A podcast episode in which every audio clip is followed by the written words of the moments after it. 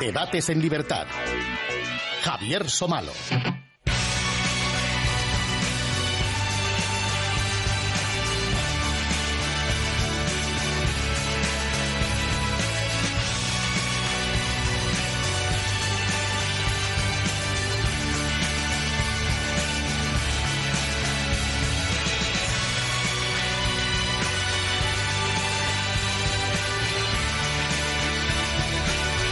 Buenas noches amigos y bienvenidos a Debates en Libertad. Cuando comenzamos estos eh, programas dedicados a analizar humildemente episodios de la historia ya advertíamos que en alguna ocasión tendríamos que hacer un alto en el camino y algunas veces es la actualidad la que se convierte de inmediato en, historia o por lo menos en hito histórico. Podríamos estar refiriéndonos en este momento a la muerte de Hugo Chávez, pero de él eh, ya hemos hablado aquí y mucho estando, estando vivo. Hay, sin embargo, un acontecimiento que ya es histórico y que sucedió hace pocas semanas. Es la decisión de Joseph Ratzinger de renunciar, de renunciar al papado, de abandonar el ministerio. Y de él no habíamos hablado nunca, la verdad. Así que toca, y toca hacerlo con personas que, que saben de ello. Quizá las verdaderas razones de su decisión solo las conozca él, pero cuando lo anunció, a sabiendas de que constituía una novedad y que suponía ya una revolución en sí mismo, adujo falta de fuerzas, el bien de la Iglesia, no el propio, y pronunció una frase que por lo menos a mí me resulta difícil de olvidar, más o menos, vino a decir, hubo días de sol y ligera brisa, pero también otros en los que las aguas bajaban agitadas, el viento soplaba en contra y Dios parecía dormido. Nuestra intención es dedicar dos programas a este acontecimiento. En el presente, en el que toca hoy, abordaremos la decisión de Ratzinger, su dimensión histórica y el panorama que se abre tras él, incluido el análisis, que ya sabemos que no suele servir de mucho, de los papables, como se dice, como dicen en Italia, los, los molto papabili. Vamos a tratar, por lo menos, de aprender, eh, y aprenderlo lo mejor posible, cómo se elige un papa. Y esperaremos hacer el siguiente programa después eh, de la fumata blanca. Obviamente abordaremos entonces el resultado de ese cónclave y la figura de aquel que desempeñará el ministerio petrino, el sucesor de Benedicto XVI. Tendremos entonces la oportunidad de comprobar si una vez más, y me temo que sí, al menos algunos periodistas se equivocan en casi todos los pronósticos, porque eso viene siendo una constante histórica. Pero bueno, vayamos ya con lo que nos ocupa esta noche y con las eh, personas que nos van eh, a ayudar a comprenderlo. Don Alberto de la Era, muy buenas noches. Muy buenas noches. Alberto de la Era es catedrático de Historia de la Iglesia y Derecho Canónico. Estuvo al frente de asuntos religiosos en, durante los gobiernos de José María Aznar con los tres ministros de Justicia.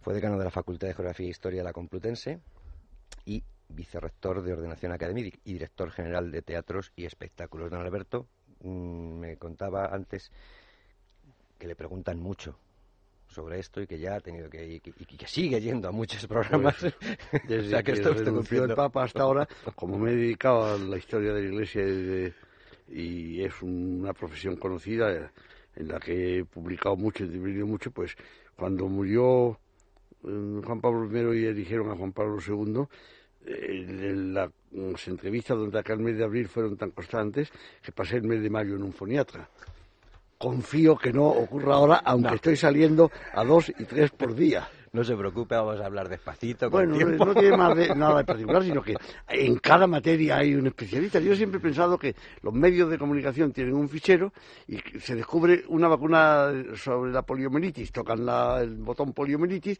y salen los cuatro médicos que saben de poliomielitis. Pasa algo con el Papa, se toca el botón Papa y salimos los que nos hemos dedicado profesionalmente Pero a eso, que no tiene más mérito. Convendrá conmigo en que si usted eh, tiene demasiada demanda es porque no hay tantos expertos. Bueno, pues los Toca, que... tocas, el botón de papa y salen y salen cuatro. Bueno, pues, pues esos cuatro andamos de cabeza. Bueno, pues aquí Pero es normal, a algo hay que dedicarse profesionalmente y yo me dediqué a eso. Muchísimas gracias, don Alberto, por estar esta noche con nosotros.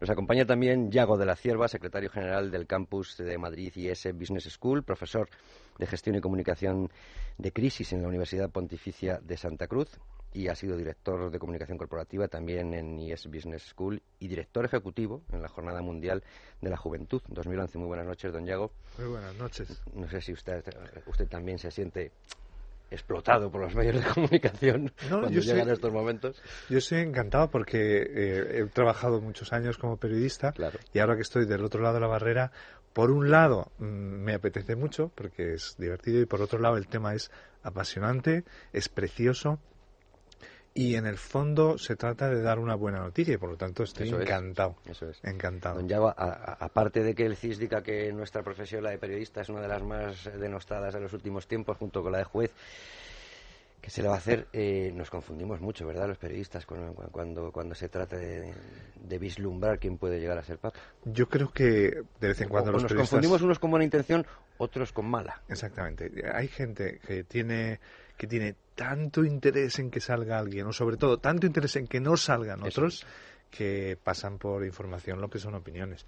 Pero tampoco es tan grave. Yo creo que todo el mundo, o sea, los cardenales no saben quién va a ser el siguiente papa. Por lo tanto, humanos como nosotros es razonable que tampoco lo sepamos. Y como nos preguntan quién va a ser, y si a veces nos, nos, nos incitan y, ¿no? y nos provocan y salen nombres, pues son a beneficio de inventario. Eso es. Pues muchas gracias, don Yago, por estar con nosotros. Y otra de las personas que mm, eh, con buena intención analiza a los papables o a los molto papabili es Javier Lozano, que es redactor jefe en Libertad Digital y que es nuestro analista para el para libertadigital.com en asuntos religiosos y del Vaticano. Has mostrado una galería tremenda, vas acotando, eh, llevas eh, seis o siete perfiles ya analizados con más eh, cuidado y más detalle y los comentarios de los lectores mm, tengo que decir que son de bastante nivel porque aceptan, eh, comparan, empieza a haber una formación que a lo mejor dentro de un año la olvidan ya. Muy buena, Javier. Pues sí, la verdad que como todo eso es un poco suponer, pues es bueno también dar a conocer los perfiles, no decir va a ser este el Papa, sino que los lectores, que en mi caso como periodista, pues puedan conocer. Pueden, aquí en Madrid pueden conocer quién es Rouco Varela, pero no sabrán quién es el arzobispo de Sao Paulo o de Colonia. Entonces esta es un poco mi labor eh, y la verdad es que sí que a la gente le está gustando que pues poder conocer un poco quién son, quién puede ser el posible sucesor de Pedro. Entonces a ver si hay suerte, si entre los siete que, he elegido está o no, veremos. Y luego resulta que no ha de ser eh, ni siquiera eh, cardenal. Exacto. Puede no serlo. Que puede no serlo. Cualquiera de los cuatro que estamos aquí puede serlo. Exactamente. Pues ya lo veo un poco más complicado. Hay bautizado. varón bautizado. Bautizado, bautizado y con uso de razón. Tendría que soplar mucho. Porque ya, ya, empezamos a acotar ahí un poco. si no tiene uso de razón, la aceptación no es válida porque no sabe lo que está Empezamos a acotar ahí ya varón, varón, bautizado tampoco. Varón católico, porque se ha bautizado y ha jurado tampoco. varón católico y con uso de razón. Es la manera más exacta de decirlo. Varón porque tiene que, si no es obispo, tiene que consagrarse tal. Mm, católico porque no se va a consagra en, en, ese mismo instante, pues, ¿verdad? Cuando se dice papa y acepta, se le consagra obispo. Ha habido muchos casos en la historia, no uno, muchos. Segundo punto, católico, no va a ser jefe de la Iglesia Católica el que no pertenezca a la misma. Efectivamente. Y tercero, con uso de razón, porque una aceptación dada por una persona que no sabe lo que hace no tiene validez. Pues no, no tenía yo intención de empezar por aquí, pero ya que tenemos a un historiador, ¿Cuántos casos ha habido? Ya dice que ha habido muchos que no eran eh, que no eran cardenales, pero ¿cuántos casos ha habido de esos de varón católico bautizado y nada más? No, eso no ha habido realmente mucho. Solo varón eh, católico y con uso de razón no ha habido mucho realmente. Allá por la Edad Media, sí, por la Edad Media, pues, eh, Benedicto IX Benedicto IX era un, un, señor de 20 años, vamos, que no había pensado en dedicarse a esto en su vida y que terminó, además, mm, también renunciando. Eh, y que fue elegido por un motivo de peleas entre señores feudales en, aquellos tiempos oscuros del llamado siglo de hierro de la Iglesia y de Europa. Pero vamos, casos así no son frecuentes. Mm, mm, papas que no eran obispos en el momento de ser el último que yo recuerdo es Clemente XI a principios del siglo XVIII, que no era obispo cuando fue elegido papa. Eh, que yo recuerde así eh, en, una época, digamos, siglo XVIII, XIX, XX, ya está relativamente cerca a nosotros. Luego está Celestino V, ¿no? Que era el, último que renunció, que era un ermitaño. No es el último, es el penúltimo. Ah, es el penúltimo. Pues, era, un, ermitaño que, como no se ponen de acuerdo, ¿no? Pues al final también renunció porque quería volver a su vida eh, en un monasterio, de contemplación. tranquilamente, en, retirado del mundo, eh, los cardenales incapaces de llegar a un acuerdo entre sí, pensaron ese hombre santo que está ahí retirado, lo hicieron venir a Roma, lo eligieron papa y el pobre se asustó tanto. A los seis meses dijo, me vuelvo a mi monasterio y está, está canonizado. Santo, sí. Santo. No es el caso eh, que nos ocupa de, de Joseph Ratzinger, que ha dejado claro que con esto y, también ha surgido polémica para aquel que quiera ver polémica en, los dos papas, y alguno hablaba de Benedicto XIII y Aviñón y historias de este tipo, pero no es el caso de Joseph Ratzinger que ha dejado claro que no revoca su decisión de 2005. Que con, esta renuncia, lo dijo claro, no revoco mi decisión de 2005 de aceptar el, ministerio. Quiero decir, porque, vale, son seis o siete siglos sin, sin este precedente, el último fue Gregorio XII a principios del siglo XV. Ajá. Y, no sé si eran casos eh, similares a este las renuncias. No, casos no, este no hay renuncia. Absolutamente en nada. Entonces... Hombre, papas que han renunciado porque no podían ejercer, pues yo qué sé, San Sósimo, en pleno imperio romano, que se lo llevaron prisionero de esclavo a una mina. Desde allí no podía gobernar la iglesia. Pero vamos, eso eh, son otras épocas. Bueno, vamos a centrarnos entonces en, eh, Benedicto XVI. Yo antes he dicho una, frase que pronunció que realmente eh, reconozco que no sé si textualmente eh, fue así, pero creo que el espíritu es así, si no lo corrigen. Hubo días de sol y ligera brisa, pero también otros en los que las aguas bajaban agitadas, el viento soplaba en contra y Dios parecía dormido. Más o menos algo así. A mí reconozco que la frase me, me impactó y me gustaría preguntarles a ustedes sobre esa, sobre esa frase pronunciada por Ratzinger al anunciar eh, su decisión. A mí fue una frase que me, cuando, escuchando a Benedicto XVI me llamó mucho la atención y, me, y la busqué. Busqué un poco por qué hablaba Benedicto así y me he encontrado que a lo largo de estos ocho años ha hablado mucho del silencio de Dios. no ha sido, él no ha tenido problemas en reconocer eh, errores o limitaciones y tampoco decir, ¿por qué, ¿por qué ahora el Papa habla de que Dios no habla, que Dios parece que no está? Y sin embargo, eh, lo ha explicado en muchísimas catequesis en, las audiencias públicas de los miércoles, los domingos. Y habla de esto, pues, que, muchas veces él también ve como, Dios no está, ¿por qué? Incluso cuando aceptó eh, ser papa, Señor, ¿por qué, ¿por qué me haces esto? Como que no lo entendía. Sin embargo, él lo, él lo explica muy bien diciendo, parece que Dios no está, pero al fin y al cabo es hacer su voluntad. Dice, porque te, te implica ponerte de cara a Dios para poder hacer su voluntad. Entonces, es algo que, que ha utilizado mucho, porque él, él lo que dice que no se va, también lo dijo hace unos días, que él no se baja de la cruz porque había gente pues que le pueden decir oye por qué había gente no hubo portadas de periódicos portadas que, porque renunciaba y él dijo no no yo no me bajo de la cruz dice yo hago la voluntad de lo que yo creo que es la voluntad de Dios que es que me lleva a una vida de oración y a mí es algo que sí que, que me llama la atención pero que demuestra un poco para mí lo que es la humildad de, de Benito XVI que no, ha tenido problema en reconocer muchísimas cosas. Pero cuando se habla de aguas eh, agitadas, pues parece que todo el mundo interpreta que hay aguas agitadas, eso es sinónimo de problema, de que algo es turbio, de que algo pasa.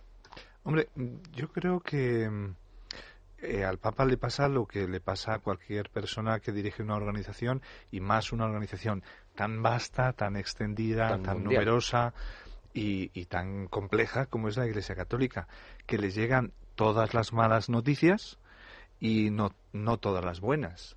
Y entonces, evidentemente, eh, digo, ponerse en la piel del Papa tiene que ser de, de, por un lado, de conocer muchas cosas que afortunadamente no conocemos y por otro lado, por otro lado, de un sentimiento de soledad, Soledad en el sentido de que las decisiones las toma él y aunque pida consejo y aunque mm, se asesore y aunque se sienta acompañado de, los católicos que rezamos por él, etcétera, llega el momento en que dice, bueno, y ahora estoy yo solo. Me acuerdo una, una historia de, de Juan Pablo II que digamos que, él solía invitar a muchas veces a gente a comer y en ese en una ocasión pues había invitado para tomar una decisión había invitado a una serie de, de personas, les pidió consejo y después de que todo el mundo dio su opinión, él dijo, pues muchas gracias y, y ahora me toca a mí tomar la decisión y ahí no me pueden acompañar. Pues eso es lo que le pasa a todos los papas y le, le, ha pasado a Benedicto XVI, que hay muchas cosas que le gustaría que fueran de otro modo la presencia del mal en el mundo es evidente y no tenemos que mirar al Vaticano, podemos mirar a nosotros mismos o podemos mirar a, cómo conducimos en Madrid. O sea, el mal está presente, hay cosas que, que, no deberían ser así, pero en fin. Y, y, el, y el Papa lo conoce y debe ser muy duro porque, porque no solamente es así, sino que además él es el Papa y, y a lo mejor piensa que debería hacer algo o debería no hacer algo no sé, es, eh, tiene que ser muy duro estar en ese sillón, que no es un sillón, que es, es casi un reclinatorio. A mí no me asombró la frase de el silencio de Dios, porque es tradicional la Iglesia. Empecemos por Pedro, por el primer Papa, que está en la barca de noche, hay tormenta, el, el Señor no está con nosotros, el Señor está dormido y, el Señor se despide y dice, pero ¿por qué os inquietáis, hombres de poca fe? Eso ya se dio. Eh, vete a San Juan de la Cruz, yo sé bien la fuente que corre y mana, aunque es de noche. Pásate a Teresa de Calcuta, que dijo que ella había pasado 50 años de su vida sin que Dios le respondiera nunca, y es beata. Eh, que no tiene nada de particular el servicio de Dios. En nuestra vida mucho más sencilla, como ya la sierva acaba de decir, hay veces que recurrimos al Señor y no encontramos una respuesta. Así que que, eh, eh, hable del silencio de Dios no me sorprende. Que hable de aguas turbulentas, claro que hay aguas turbulentas. Y además, Ahora hay más aguas turbulentas y la culpa la tiene la técnica. Me refiero, hace 50 años pasaba un problema en, yo qué sé, en Filipinas. Y el papá no se enteraba, le llegaba una carta explicándoselo. Cuando llegaba la carta, se había muerto el obispo del problema. La carta se había perdido dos meses en correo y el Papa ya no estaba. Ahora es que sucede un problema y conforme están marcando un gol en Tokio, tú lo estás viendo en tu televisión, en tu casa.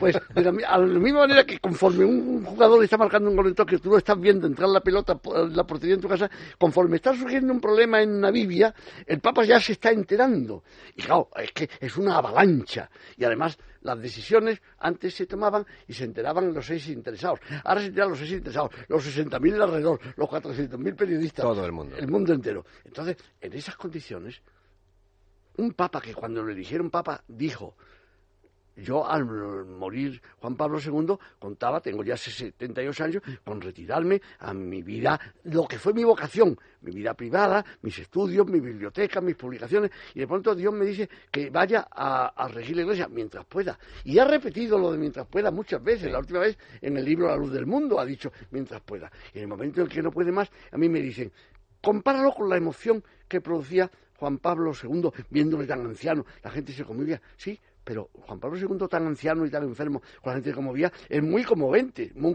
conmovedor, perdón. Pero, ¿quién estaba gobernando la Iglesia? Inevitablemente, unos segundones, inevitablemente, porque ya no podía enterarse. Es preferible que el Papa dé un ejemplo conmovedor o que cuando ya no vea que tiene fuerzas para gobernar la Iglesia, se lo deje a otro. Las dos cosas son enormemente respetables, pero yo no prefiero una a la otra ni otra a la una. Admiro ambas. Sí, es, es, digamos, tenemos la certeza de que tanto uno como el otro han tomado la decisión pasando por encima de sus propias preferencias personales, pensando que era lo mejor para la Iglesia, independientemente de que fuera bueno para ellos. Y en ese sentido mm, son casi, casi las dos caras de una misma moneda. Es decir, que, que hay que hacer lo mejor para la Iglesia en ese puesto. Y en ese sentido los dos han dado un ejemplo extraordinario.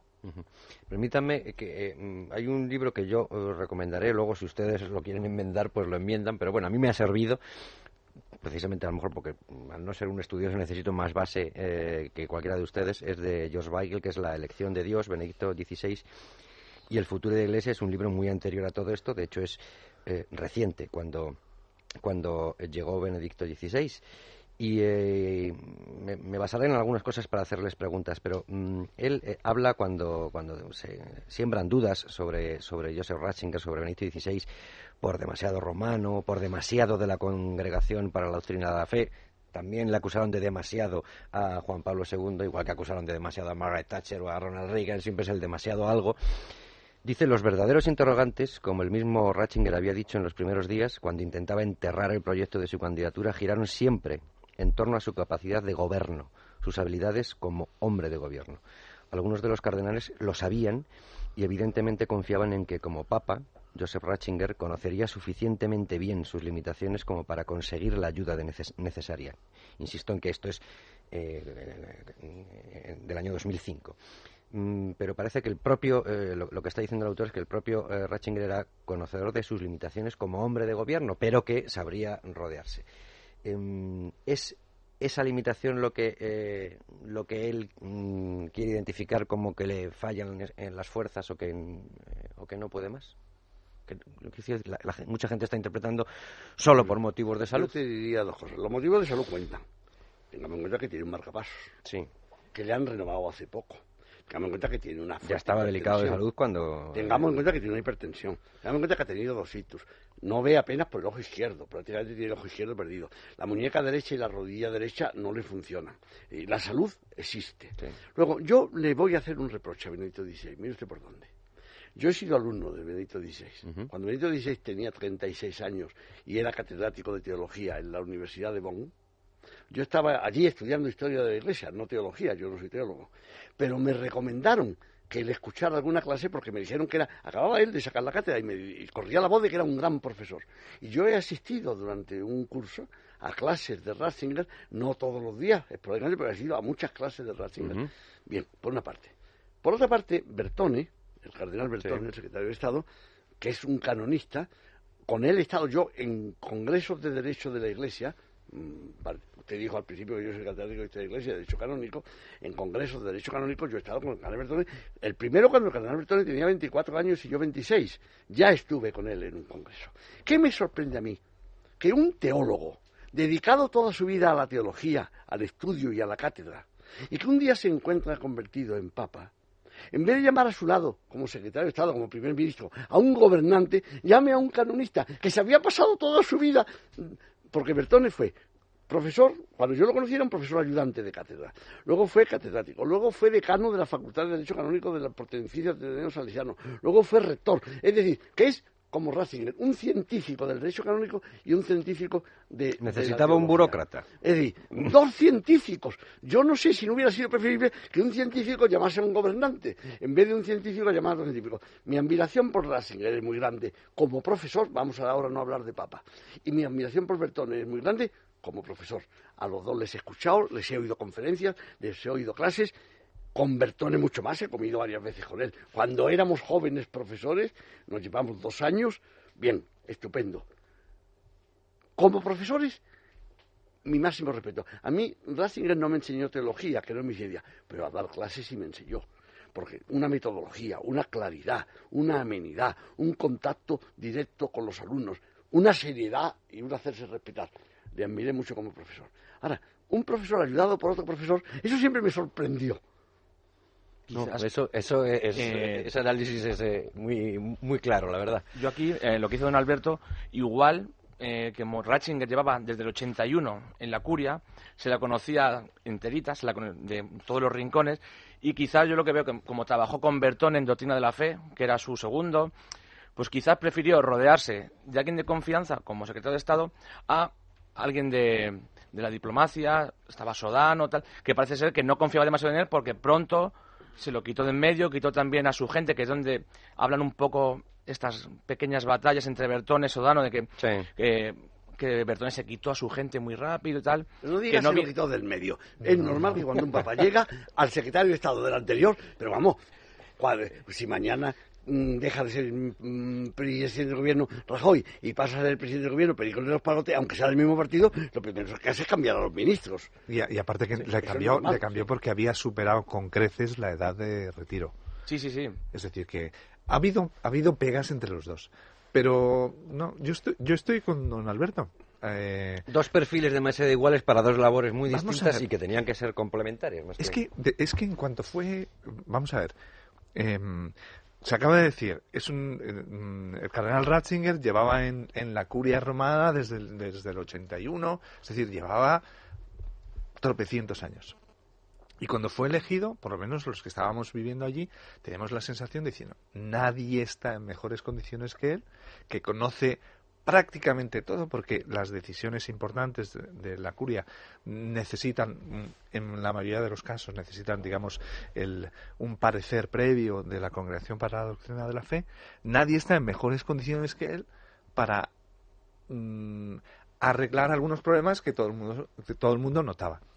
Y sin embargo, yo creo que en la última en, la última modificación de la Constitución sobre la elección de los papas ha hecho más cambios que en estos casi ocho años de pontificado. Es decir, fijaos, cuando se va... También se han interpretado esos cambios de última hora como... No, pero tienen, tienen muchísimo sentido esos cambios. Mucho sentido, tienen muchísimo sentido. razonables a tope. Ahora entraremos en ellos.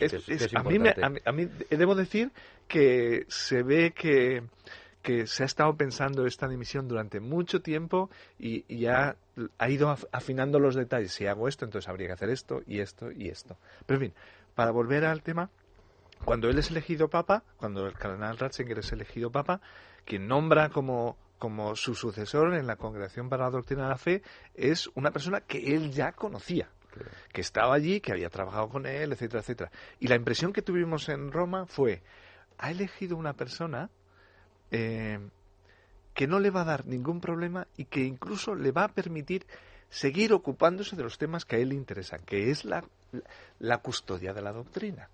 Como teólogo. como teólogo. Es como, es como decir, voy a ser voy a ser papa, pero me voy a ocupar fundamentalmente de esto. Y entonces pone una persona que ya ha trabajado con él y que no va a tener ínfulas de querer cambiar las cosas, ¿no? Seguirán las cosas como están.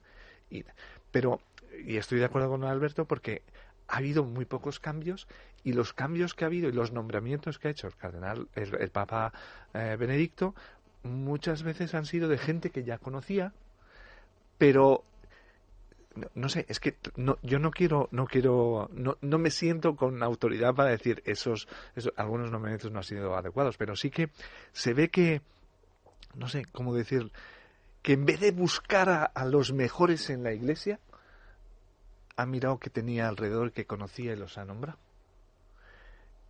Y entonces, entonces eh, se entiende el nombramiento del cardenal Bertone, que le ha conocido y dice, bueno, yo con esta persona, yo creo que ha actuado un poco como un profesor. Dice, a este le conozco, he trabajado con él, puedo seguir trabajando con él, ya está. Santa paz. Pero ahora ha llegado el momento que el cardenal Bertone también tiene 77. Sí, claro. Yo hay una cosa que estoy muy de acuerdo con lo que acaba de decir ya lo de la sierva. Es decir, los papas son generalmente, y en el siglo XX todos, personas sobresalientes, personas excepcionales. Pero nadie puede ser excepcional en todo. En todo. Perdóname con la Nadie es el mejor delantero centro y además el mejor torero y además el mejor cantante. No. Se es excepcional en algo. Pío XII era un gran diplomático. Juan XXIII era un gran pastor.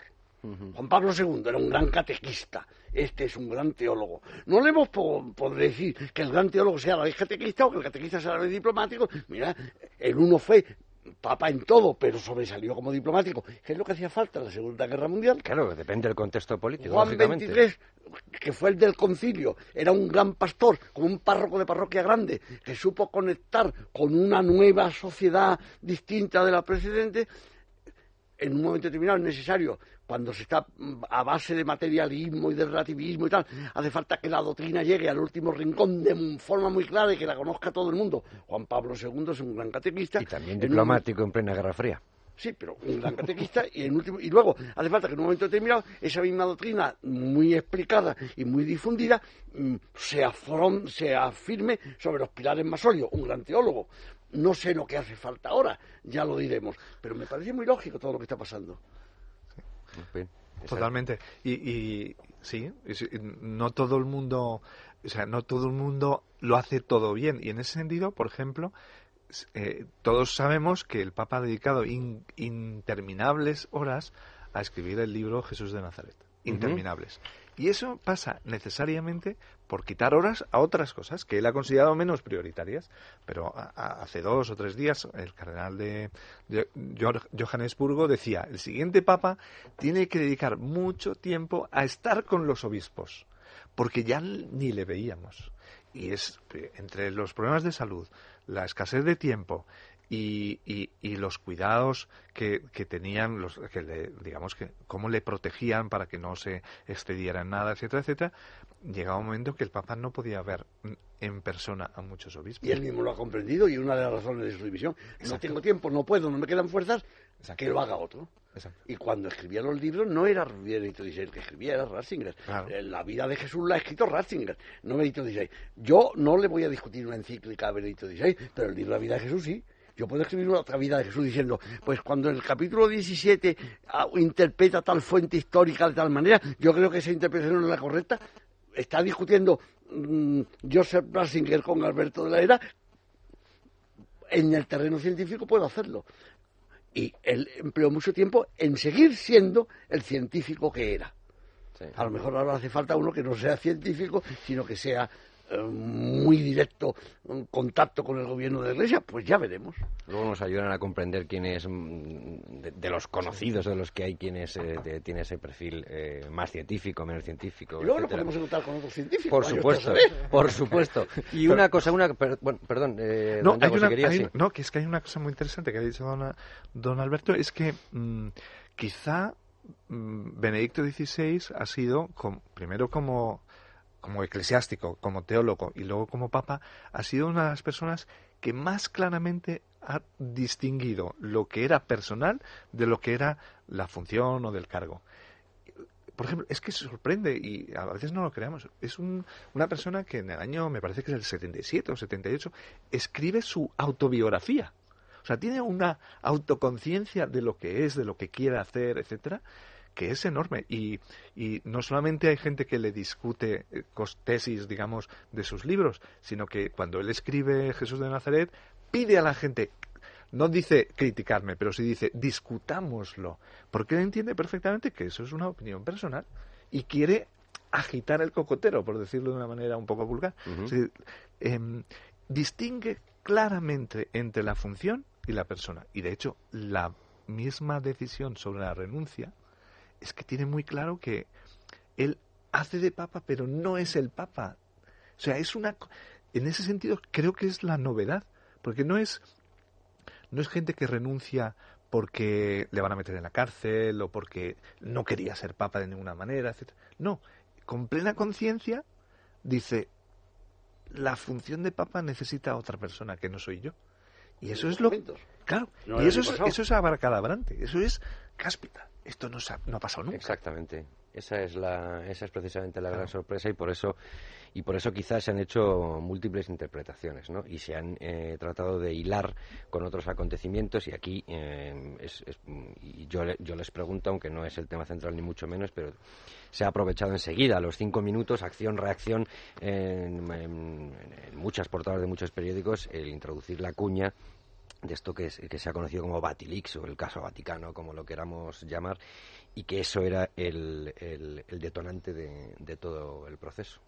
Mm, yo creo que no. Yo creo que la, falta de vigor, que lo resaltan mucho, es un elemento importante. Evidentemente, la carga de su ministerio es enorme. Yo lo pienso, son casi 85, 86 años lo que tiene Benedicto XVI, es una persona mayor, muchas responsabilidades y además a esto se suma, pues el Batilix es un hecho, hay un informe que se ha encargado tres cardenales, que es secreto, que se, se llevará al próximo Papa, aunque algunos lo están pidiendo ahora. Sí, sobre eso preguntaré más adelante, porque claro, que lo conozca el, siguiente, no el, no el, no el, el, cónclave, ¿no? Y eso hay, hay diversidad de opiniones, pero, pero bueno. Eh, bueno, es evidente que ha habido, que hay algo, pues que hay, pues que hay dificultades. Las ha habido siempre en la Iglesia a lo largo de la historia, ha habido persecuciones, ha habido problemas Vamos, se han destapado. Se han eh, destapado este último año, y además el Papa, pues eh, públicamente pues eh, ha mostrado su, pues, su tristeza, su, desolación de que su mayordomo pues, pues robase documentos. Debe ser pues tu gente de confianza, la persona que pues que te, que te sirve el zumo, que, te acompaña, pues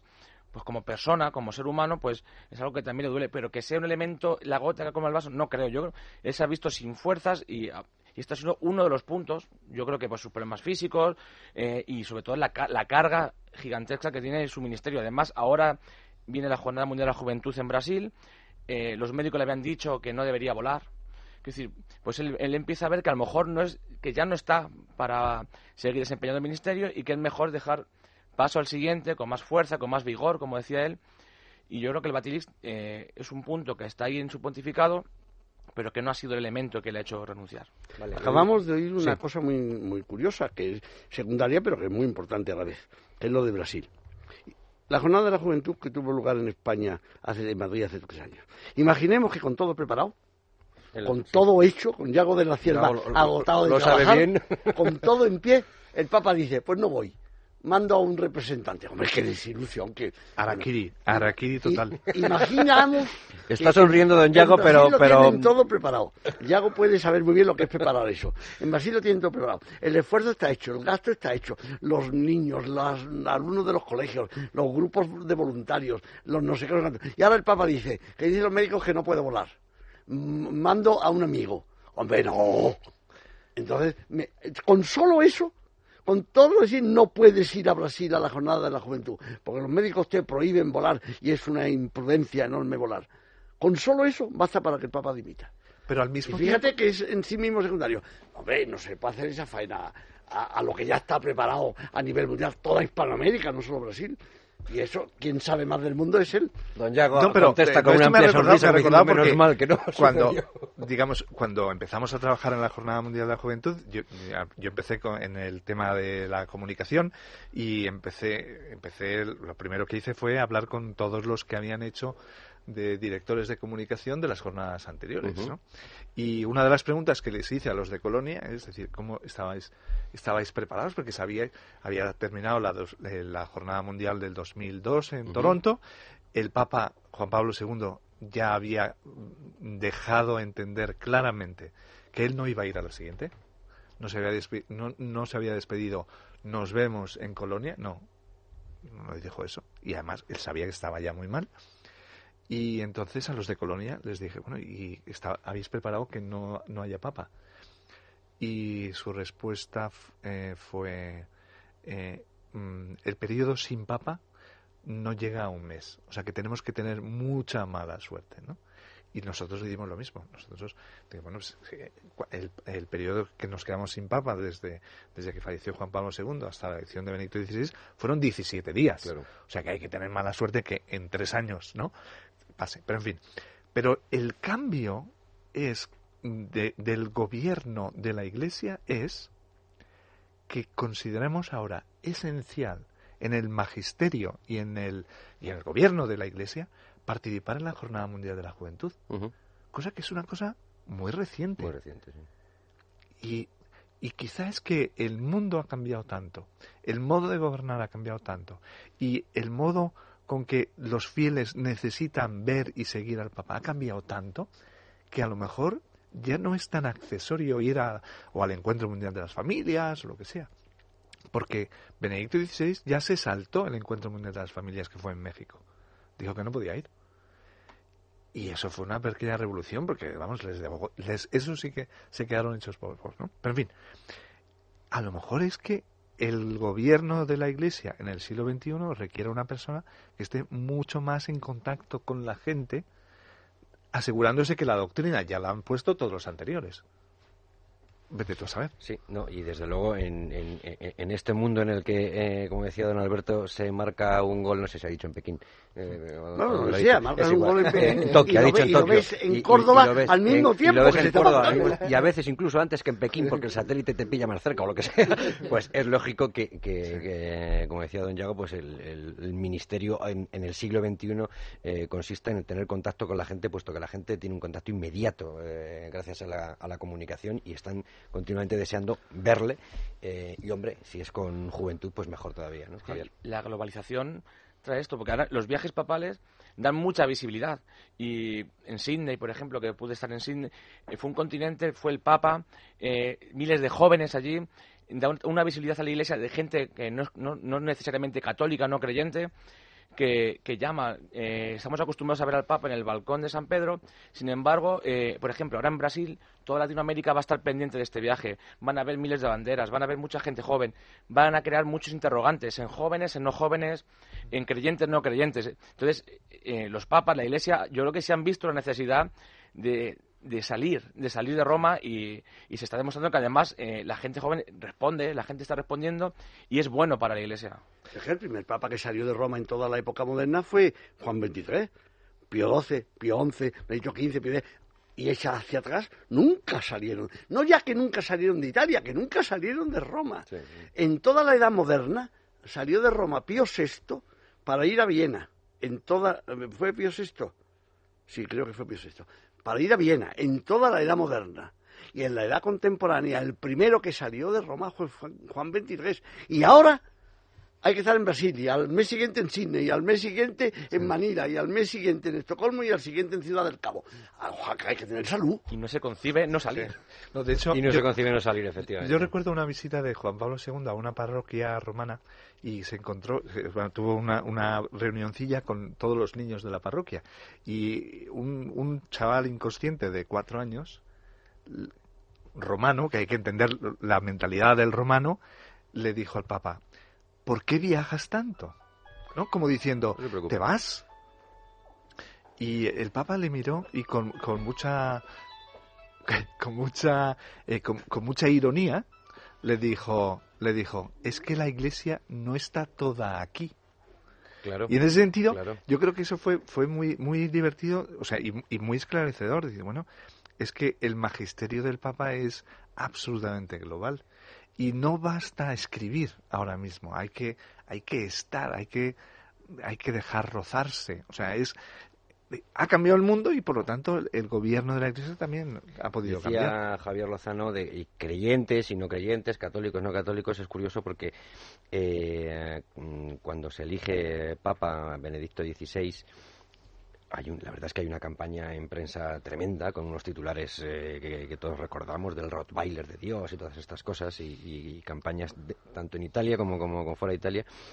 Y sin embargo hay un, hay un eh, teólogo evangélico, Timothy George, eh, estadounidense, que mm, escribe en Christianity Today, una revista mensual, diciendo a sus hermanos protestantes que Benedicto XVI dice puede ser el heraldo de una nueva reforma y que en cualquier caso su pontificado será de gran importancia para la iglesia, para la iglesia cristiana y no menos para los evangélicos. Y le preguntaban que por qué dice, porque Benedicto se toma la verdad en serio. Su teología está centrada en la Biblia y luego dice por su perspectiva agustiniana. Esto un un teólogo protestante reconocido en Estados Unidos. Sí, y de hecho una de las aportaciones más, eh, digamos, yo creo que más trascendentales de, de este pontificado de Benedicto XVI es precisamente mm, son los pasos que se han dado en el diálogo con los protestantes en general y con los luteranos en particular. Y nosotros, digamos, como es un tema que parece religioso, exclusivamente religioso y de, de, estudiosos, pues no le damos importancia. Pero Benedicto XVI ha sido capaz de explicar quizá es un poco pretencioso, pero yo lo, siento así, de explicar Lutero a los luteranos, en el sentido de, decir, mm, Lutero lo que quiere es esto, y en esto podemos estar de acuerdo. Y eso tiene una trascendencia increíble, porque, mm, porque claro, eh, hemos tenido la fortuna de tener un papa alemán, y solamente un alemán, un conocedor de Lutero desde dentro, desde la lengua alemana, desde la teología alemana, etcétera, es capaz de tender puentes. Y eso lo ha hecho Benedicto XVI y lo ha hecho además sin, sin ruidos, sin, Exactamente, con toda naturalidad. Con tirar las campanas, fíjate. Pero el acuerdo que se ha llegado con la, con la, con la Iglesia luterana sobre la justificación tiene un alcance infinito. Y al mismo tiempo, eh, cuando me acuerdo, yo estaba en Roma, era periodista en ese momento, cuando, se le, cuando fue elegido Benedicto XVI, eh, evidentemente había muchísimas, digamos, muchísimos ataques al cardenal Ratzinger, no por lo que era, porque la mayoría de la gente simplemente no le conocía. Exacto. Y cuando le llamaban el Panzer Cardinal, etcétera, no, o sea, era simplemente una figura de una persona desconocida porque siempre había sido sumamente discreto. Pero en ese contexto, al hablar con los cardenales, digamos, el nombre de Ratzinger salía continuamente. Salía continuamente mm, como si fuera la continuidad perfecta con Juan Pablo II. como si fuera el mismo ticket. La mayoría de los cardenales que se le veía ya eh, desde el principio como el hermano mayor que le saca varias cabezas a todos los demás.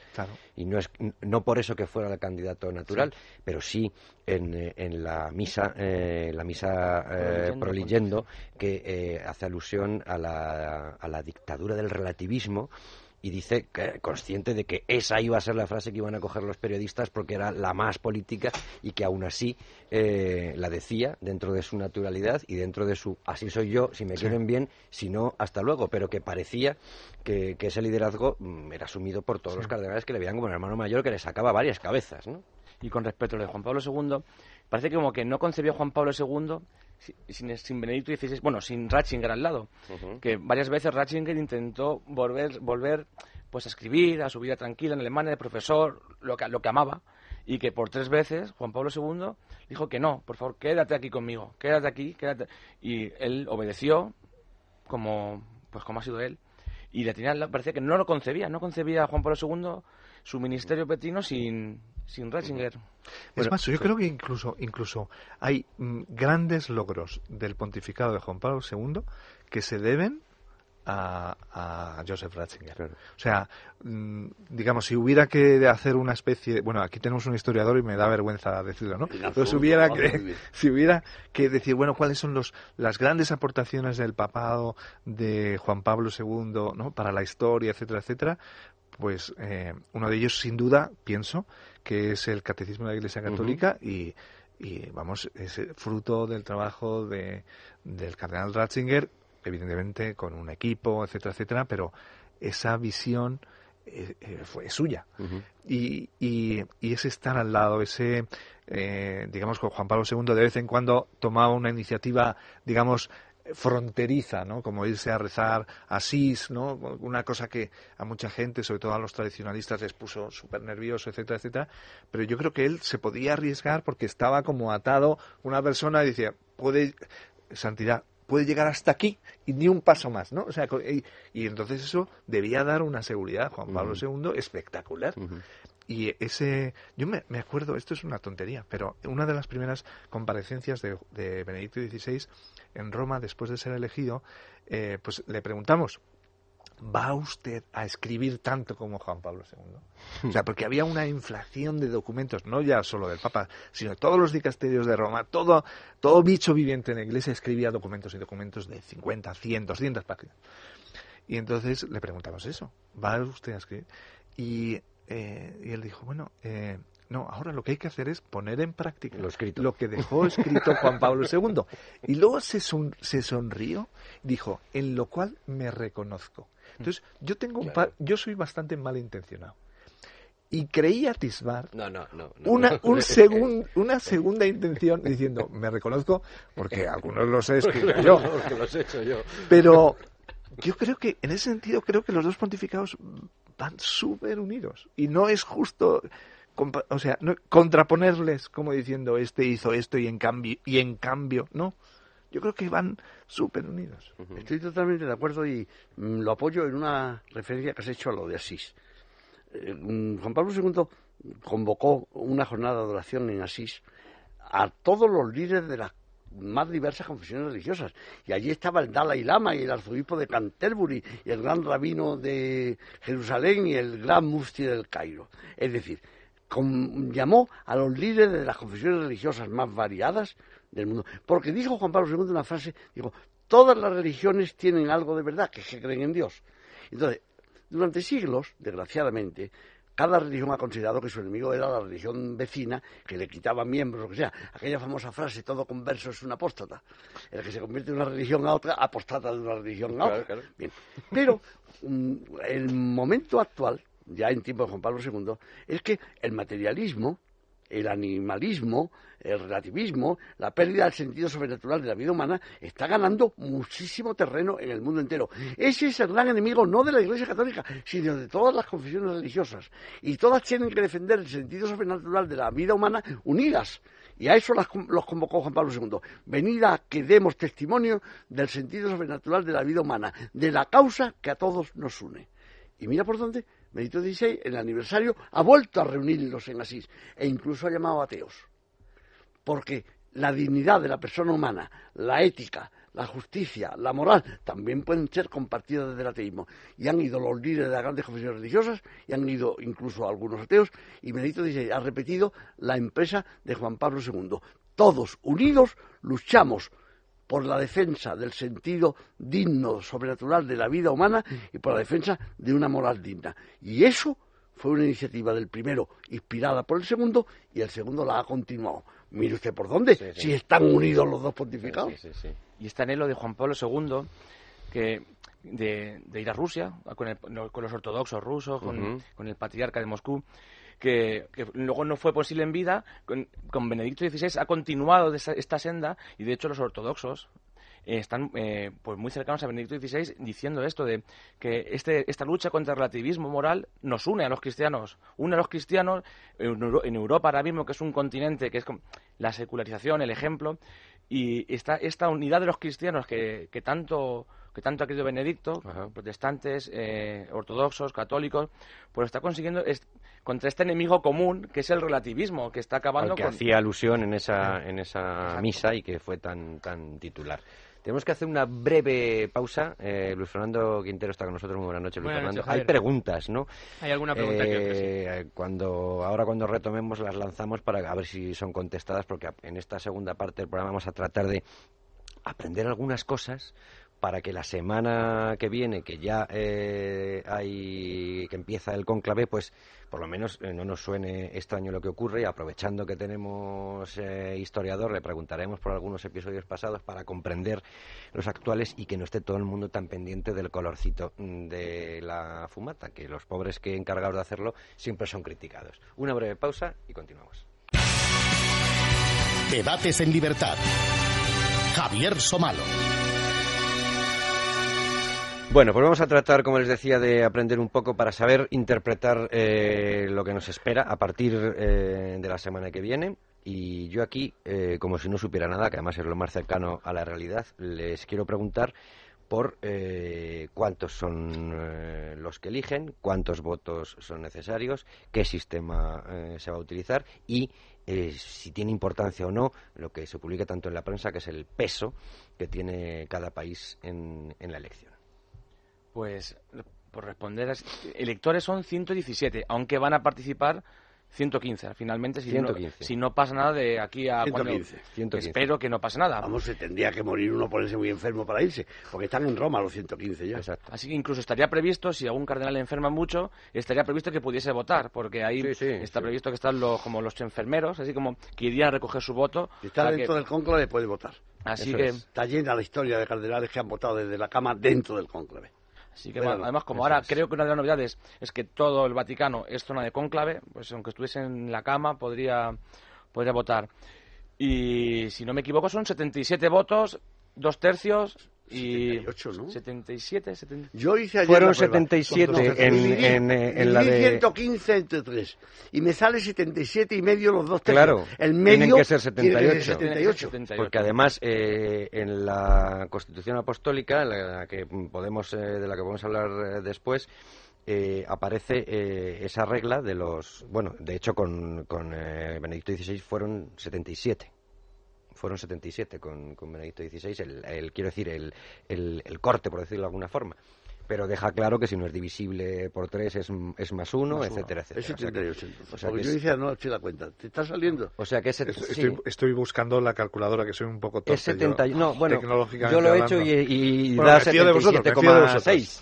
Entonces... Hay, hay una calculadora en el móvil. ¿Todos? ¿Tú también? Sí, sí, Yo no. Sí, ¿Seguro? Sí, sí, está, está, está. Pero si mi móvil se lo dejó olvidado José Bonaparte. José Bonaparte. y en una botella. Los próximos móviles van a tener, según tengo entendido, mm, piscina y cuarto de baño. Eh, sí, sí, sí, eso, eso sí es verdad. Bueno, Pero pues sin sí, agua. Son, eh, sale 77 como Bueno, tal. Entonces, en dos, pues, exactamente, eh, serán, eh, serán 78. Entonces, eh, evidentemente, ya lo hemos dicho antes, no tiene por qué ser elegido de dentro del, de, de los cardenales. Lo, hemos- de los cardenales lo hemos hablado La última antes. vez que se eligió a un papa que no era cardenal, sin embargo, fue en el siglo XIV. Bien, pero Hay que quitárselo. Pero puede ser. Tendría que soplar muchísimo el Espíritu Santo para que no saliese alguien que estuviese. Bueno, pero eh, mm, la Universi Dominici Gregis, no sé si Gregis o Gregis, eh, ustedes me dirán si lo italianizamos o lo latinizamos, pero bueno, vamos a dejarlo en Gregis. Eh, deja claro que, bueno, que precisamente mm, hay más posibilidades a esos soplos, eh, Javier, incluso dice a sorpresas, ¿eh? precisamente por eso. Pero luego los mecanismos, bueno, antes de entrar en los mecanismos, les, pregunto por, por el peso de los países, 60 cardenales europeos, de los cuales 28 son italianos. O sea, es que sin los, sin los votos de los italianos, si los, si los italianos votaran, que espero que no sea así, pero si los italianos votaran unidos, no habría modo de elegir a un papa que no fuera así. Claro. ¿Cuántos son los italianos? 28. Son 28. 78 y 8, 86. Y 20, 96, 116. Por uno. Por uno. Sí, pero los cardenales italianos no votan. no, digo, pero que deja, deja, deja entrever el peso, eh, digamos, proporcionalmente desmesurado. La romanita. ¿Y eso por qué es? quiero decir, eso es historia. Es historia, es historia. Ten en cuenta que el último papa no italiano, Adriano VI, es de comienzo del siglo XVI, que era un holandés. Desde entonces hasta mm, Botigua, desde el siglo XVI, en torno a 1522, me parece que fue elegido Adriano VI, que era un holandés. Desde 1522 hasta 1978, eh, Juan Pablo II, todos los cardenales son italianos. Y todos los papas son italianos, perdón. Y mm, los italianos han sido durante años la mayoría del colegio cardenalicio, esa mayoría la han ido perdiendo, la han ido perdiendo, la han ido perdiendo. Ahora es ya la minoría más numerosa. Todavía vemos que es una minoría suficientemente influyente, aunque no hay unanimidad entre ella. Y eso es mm, gradualmente va desapareciendo. Es decir, la Iglesia se está universalizando, hombre, y antes, pues, en la Iglesia no universalizada, la Iglesia estaba en Europa y un apéndice en América del Sur. Y ahora la Iglesia está en el mundo entero y cuando Juan Pablo II fue a Filipinas, consiguió la mayor audiencia que orador alguno ha conseguido desde Adán hasta hoy, como cuatro millones de personas. Nunca nadie ha conseguido reunir a tanta cantidad de gente en el otro extremo del mundo.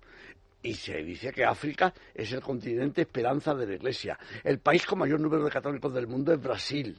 Mm, es decir, eh, eh, la diócesis más grande del mundo durante muchísimos años ha sido Milán y ahora Sao Paulo le discute el título clarísimamente.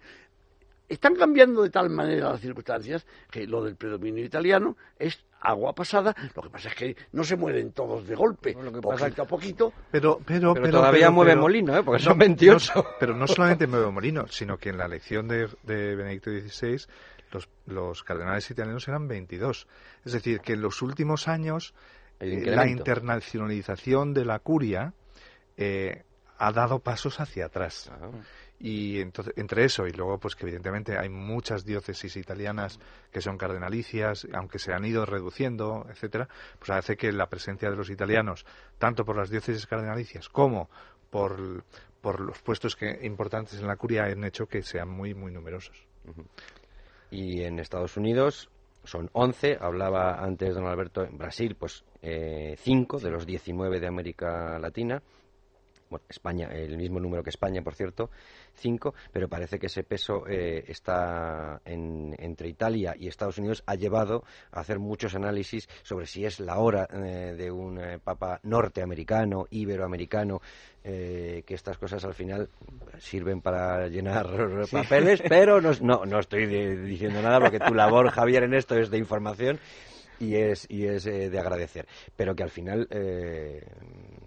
es que pasa lo que tiene que pasar. En esto entre Norteamérica e Italia, eh, yo lo veo como como periodista, pero también lo veo como católico, se ven ahora como dos, el tradicional historia italiano, que están ahí como, que prevalecen, que les, que les gusta estar ahí, la curia, y luego los, los estadounidenses que vienen con un, con un empuje, un nuevo estilo, una nueva evangelización, ahí con nuevas formas, muy estadounidenses en el sentido de los medios de comunicación. Yo pienso un deportista que en la NBA, en el descanso, les están entrevistando y esto en Europa es impensable, de momento. Pues eh, en la iglesia pues es un poco igual. Eh, pues eh, ahora mismo estos días se está viendo a pues al Han estado hablando hasta hace poco y, y, de pronto es verdad que han dejado de hablar. no sabemos y nos preguntábamos antes si eso era motu propio o, recomendación. Eso es que mm, los dos primeros que hablaron, eh, entre ellos el de Boston, que es un personaje muy notable, uno de los hombres más benemeritosos, porque le encomendaron nada menos que la limpieza en Estados Unidos del, del barajuste que se produjo en un determinado momento por culpa de los temas sexuales, e hizo una limpieza A, total, B, prudente, C, discreta, E, eficaz. Bien, ese capuchino que fue el primero que habló en la rueda de prensa norteamericana, es que en Norteamérica las ruedas de prensa son normales, en unos grados que aquí no lo son, como acabamos de oír en relación a otras cosas. Entonces, mm, sin embargo, los periodistas, desgraciadamente, porque no todos son así, tergiversaron. Eh, algunas de esas declaraciones se atribuyeron cosas que no se habían dicho se, y se empezó a elucubrar sobre frases no dichas y a interpretar más allá de la intención eh, del interpretado.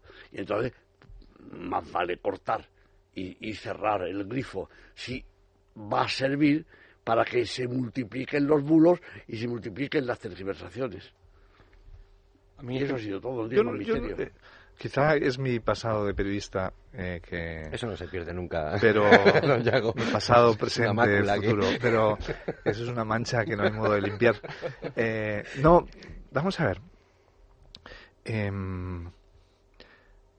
Eh, yo creo que hay como una especie de, de choque de civilizaciones, ¿no? De, digamos, de, de, dos concepciones que son extremas. Por un lado está la concepción de lo que tiene que ser una organización y por lo tanto lo que tiene que ser la Iglesia, de digamos de transparencia, de cercanía a la gente, de accesibilidad de los de los obispos, etcétera y que realmente las cosas de la Iglesia son cosas de todos y por lo tanto los obispos se sienten como en el deber de dar cuentas, aunque evidentemente la autoridad le viene de Dios, pero el ejercicio de la autoridad es otra, se, acopla a las circunstancias.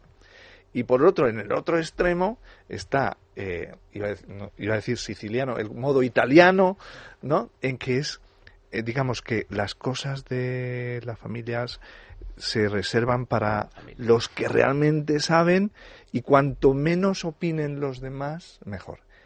Pero lo malo no es eso, lo malo es que son dos extremos que representan probablemente el 3% de la Iglesia Católica del mundo y todos los demás estamos fuera de esos. Entonces, eh, mm, es cierto que, digamos, que los medios con interpretaciones exageradas o tendenciosas y sobre todo que vamos a ver, el cónclave es en Italia. Y entonces todos los 6.000 o los 5.000 y pico periodistas que están acreditados allí, su primera fuente de información son los medios italianos.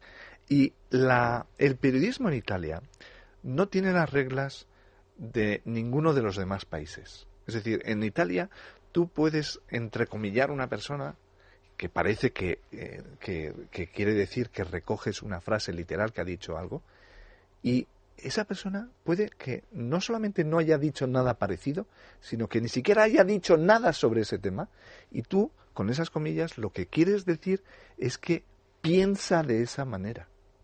Entonces, llegas a Roma, ves todo este tipo de cosas, y entonces se monta, se monta la parda porque los periodistas digamos, beben de fuentes contaminadas. Yo me acuerdo en, la, en el conclave anterior, que, yo iba por la calle y entonces una periodista mm, panameña me paró y me dice, ¿me puedes aclarar lo de la dimisión del Papa? Y dije, ¿la dimisión? Sí, yo te aclaro lo que quieras. Encendió la cámara y me entrevistó. El Papa cuando quiso dimitir, y yo, y yo dije, no, Juan Pablo II no ha querido en ningún momento dimitir, etcétera. Se aclaró y apagó la cámara. Dice, no, no, es que como en el documento nos han dicho que el Papa quiso dimitir en, el año 2000. ah, bueno, ya. Y aquí también lo que 2000? Dimitis, y entonces, Num Dimitis exacto. habían traducido y ahora dimito. Y se montó la parda en, la en el centro de prensa internacional, donde no trabajaban los periodistas que estábamos ahí acreditados habitualmente, sino los que habían llegado, que se dedicaban a deporte, se dedicaban a, moda. A mí, una periodista de, de, Colombia llegó y me preguntó, oye, mm, eh, acabo de llegar, yo me dedico a moda, iba a Milán, entonces se ha muerto el Papa y me han mandado aquí. Y entonces, ¿me puedes ayudar? Sí. ¿Me puedes decir dónde está el colegio de cardenales? ¿Y de qué? ¿El colegio de cardenales? ¿Dónde están todos los cardenales? Puedes allí, les puedes entrevistar a todos. Y dice, bueno, el colegio de cardenales no es un edificio, ¿no? Entonces, pues la ignorancia es total. Que quiero meter una cámara en el cónclave para ver si no. Pero, claro, es ignorancia Pero al mismo tiempo, creo que cerrando el, el grifo hace que como la gente es sumamente ignorante, pero diciéndoles que no, que no se diga nada, no, les, no vamos a mejorar su formación. Pienso, pero a lo mejor es tendencia profesional o ex profesional, que es hay que salir y explicar para qué están allí, eh, decir, no decir nada de lo que no deban decir y decir todo lo demás que deban decir.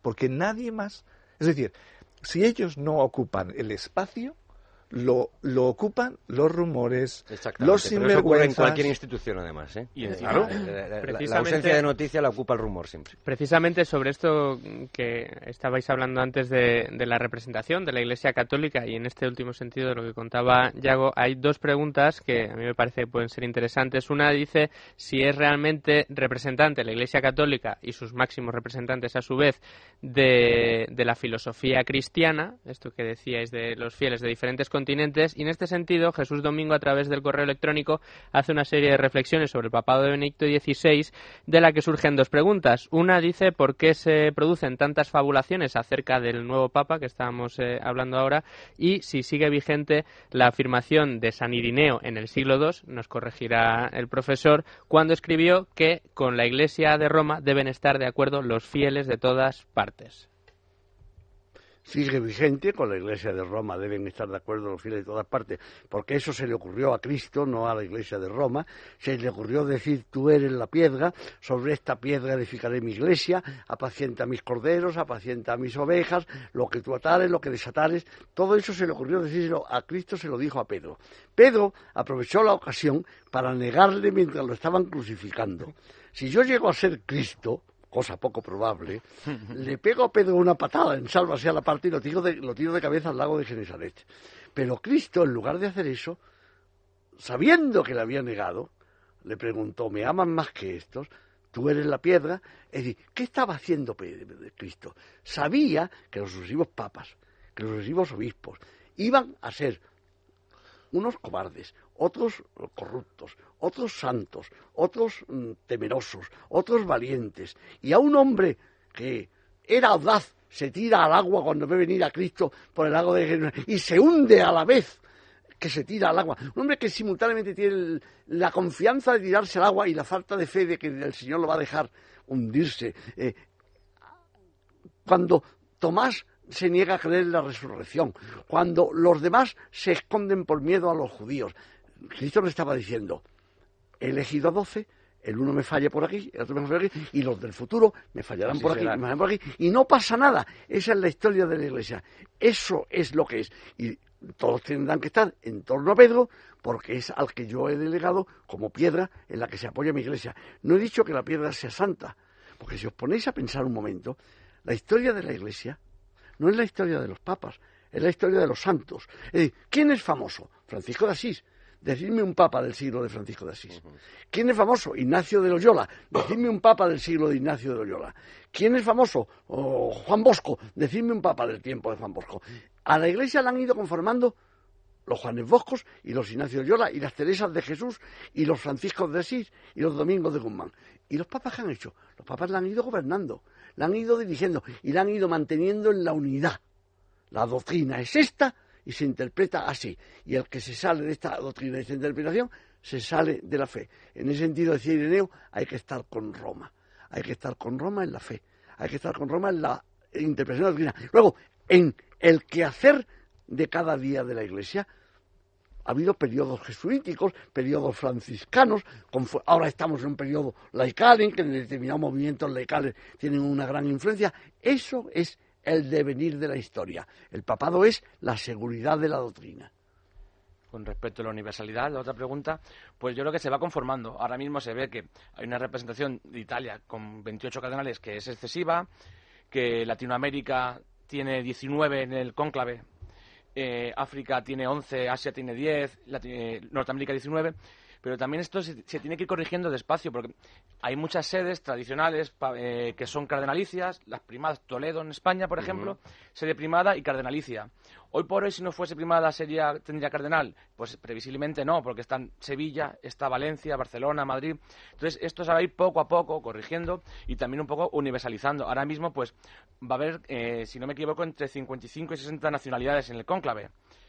Eh, va a estar representado todos los continentes, en mayor o menor medida, pero yo creo que esto va a ir, con el tiempo se va a ir haciendo pues más equitativo.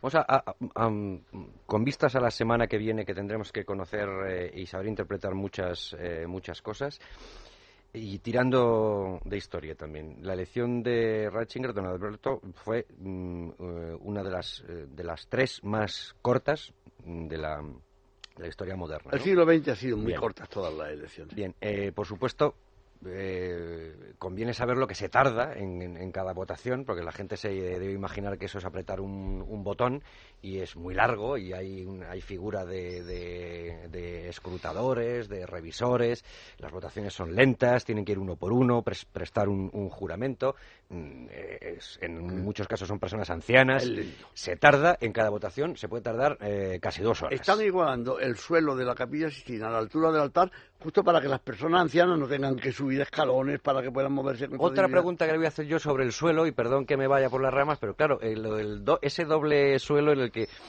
eh, cuando y además lo pondremos para que la gente lo lea, la Universi Dominici Gregis, que habla de, del secreto y que dice que mm, anular por completo cualquier tipo de forma de grabación eh, audiovisual, cualquier micrófono, cualquier cosa, y, además con, con, eh, con ayuda de, de, peritos, de técnicos de confianza, etcétera.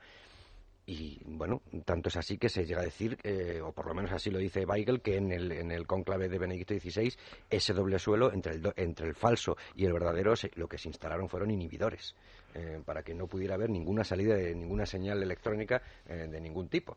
Pero no, no solamente inhibidores, sino que además se pusieron Em, filtros para que, eh, digamos, hay un modo de, de, conocer o de oír una conversación que es a través de las vibraciones del cristal.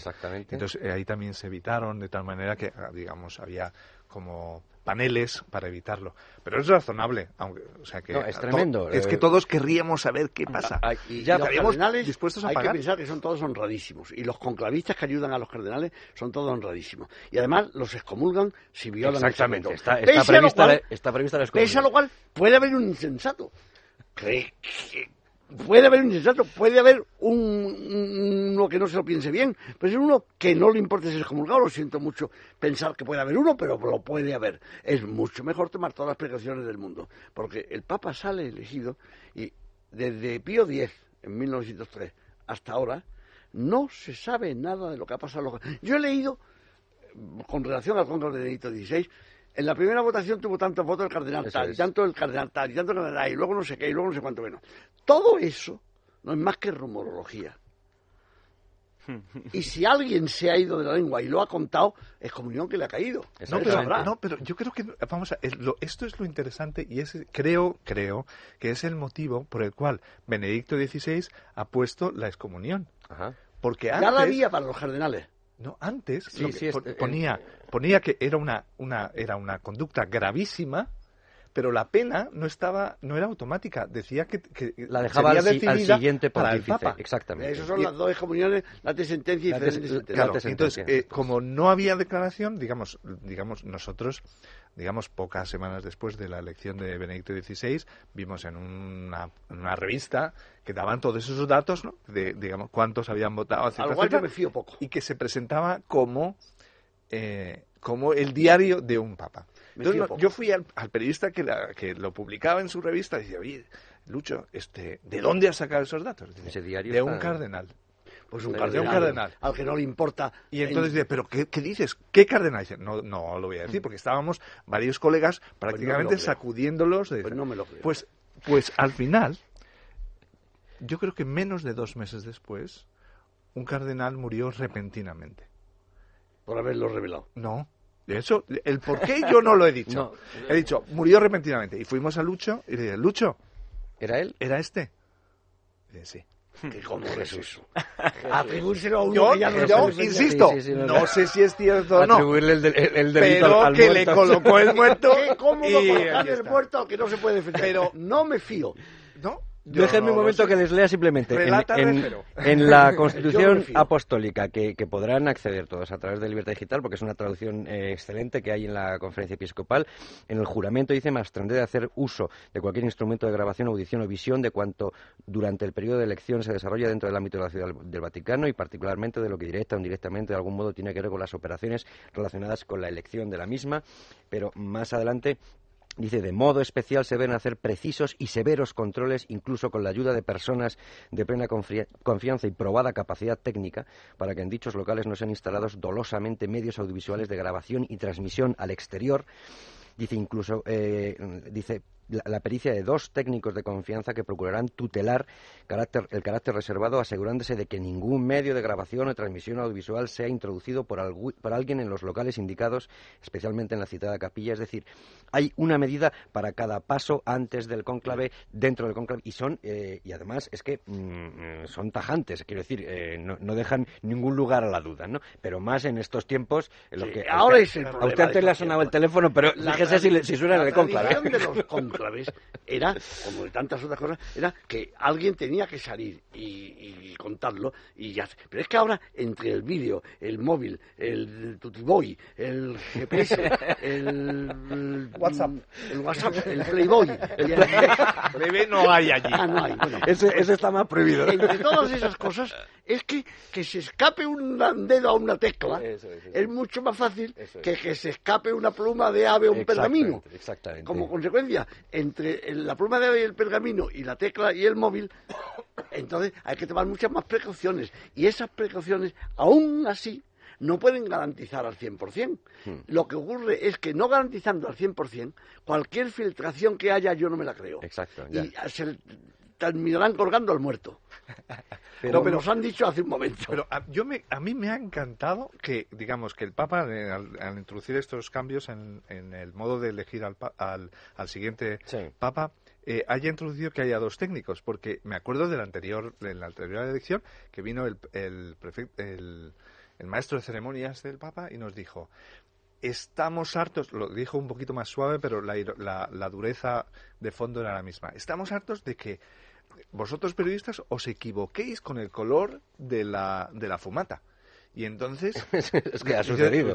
Nosotros digo, oye, pero nosotros nos equivocamos, pues que es que no se sabe si es blanca. Bueno, pero negra, es suenan las campanas ahora. Y entonces nos dijeron, Eso es. vamos a hacer un sistema sencillamente perfecto para que incluso ustedes lo entiendan. Y el sistema es muy fácil. Es si es blanca, suenan las campanas. Si es negra, no suenan las campanas. Por lo tanto, si no suenan las campanas, Aunque no sea es gris. blanca. Exactamente. Y entonces, pues, y cuando dijimos, lo hemos entendido, pues lo voy a repetir porque no me fío de ustedes. Nos lo volví a repetir. Pues claro, en la elección del Papa so- salió la salió la fumata, Gris. Parecía blanca, No pero sonaron no las campanas, pero y se estábamos olvidó. fuera diciendo, pero no es posible, no es posible. Nos han dicho que sin campanas no es blanca. Y resulta que era blanca. Y era blanca. Pero se le había olvidado llamar al ¿no? de las Entonces, campanas. después, dos días más tarde, me encontré con el señor Marini y le dije, esto de las Las campanas, no, es que, es que, ¿sabes? Eh, habíamos dado un teléfono a uno de los cardenales para que llamara al tío de la campana, textual.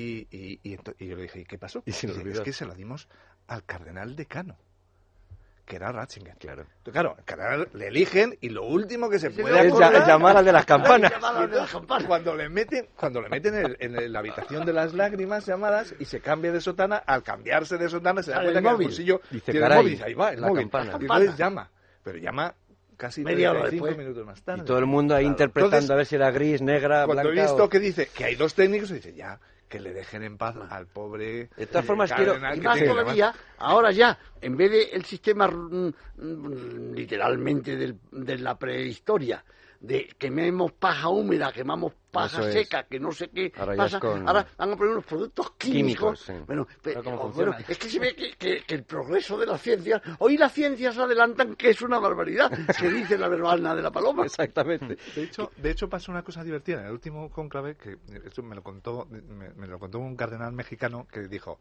va, esto no viola el secreto. De que se habían puesto tan contentos al elegir al Papa que pusieron todos los papeles y todos los productos químicos que tenían y los quemaron. Y se acabó. Y entonces decidieron que tenían que seguir quemando cosas, porque estaban súper contentos. Entonces todos los papeles que tenían los, los, los, llevaron a la estufa. Y metieron tanto material que se ahogó. Que, que, se, revocó el humo. Se, obturó. Claro. obturó. Y, toda la, y se llenó de humo Caray, toda la capilla. lo único que sabía que y tal. Papa era aquello porque llegó de humo blanco la capilla y no era, salía. Era una comunicación interna.